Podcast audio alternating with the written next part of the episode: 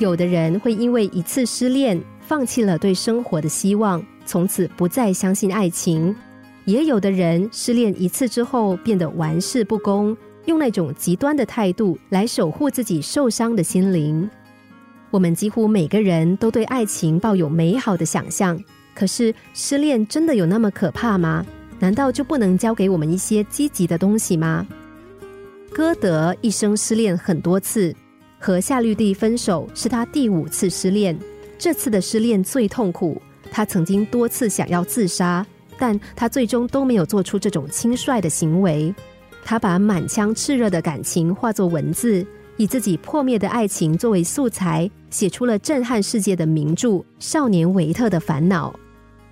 美国作家杰克·伦敦因为恋人的父母反对，两人不得不分手。他怀着失恋的痛苦。从此埋头读书写作，不久之后发表了轰动美国文学界的小说《野性的呼唤》。居里夫人年轻的时候爱上了他当家庭教师的那家主人英俊漂亮的大儿子凯西米尔。由于对方父母的反对，凯西米尔决定和他绝交。居里夫人痛苦的无以复加，但她终于跳出了失恋的深渊。踏上了科学大道，并寻觅到了人生的知音。还有贝多芬、罗曼·罗兰、诺贝尔、牛顿等等的历史名人，他们都曾经饱受过失恋的痛苦。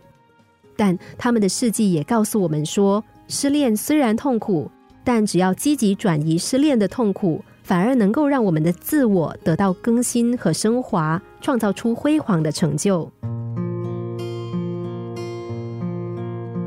失恋，它所并发出来的能量，并不亚于初恋。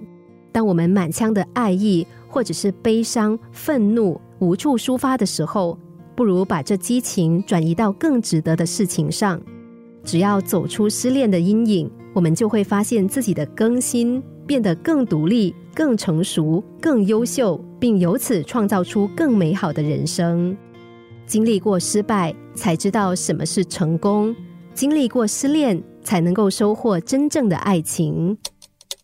心灵小故事，星期一至五下午两点四十分首播，晚上十一点四十分重播。重温 Podcast，上网 U F M 一零零三 t S G。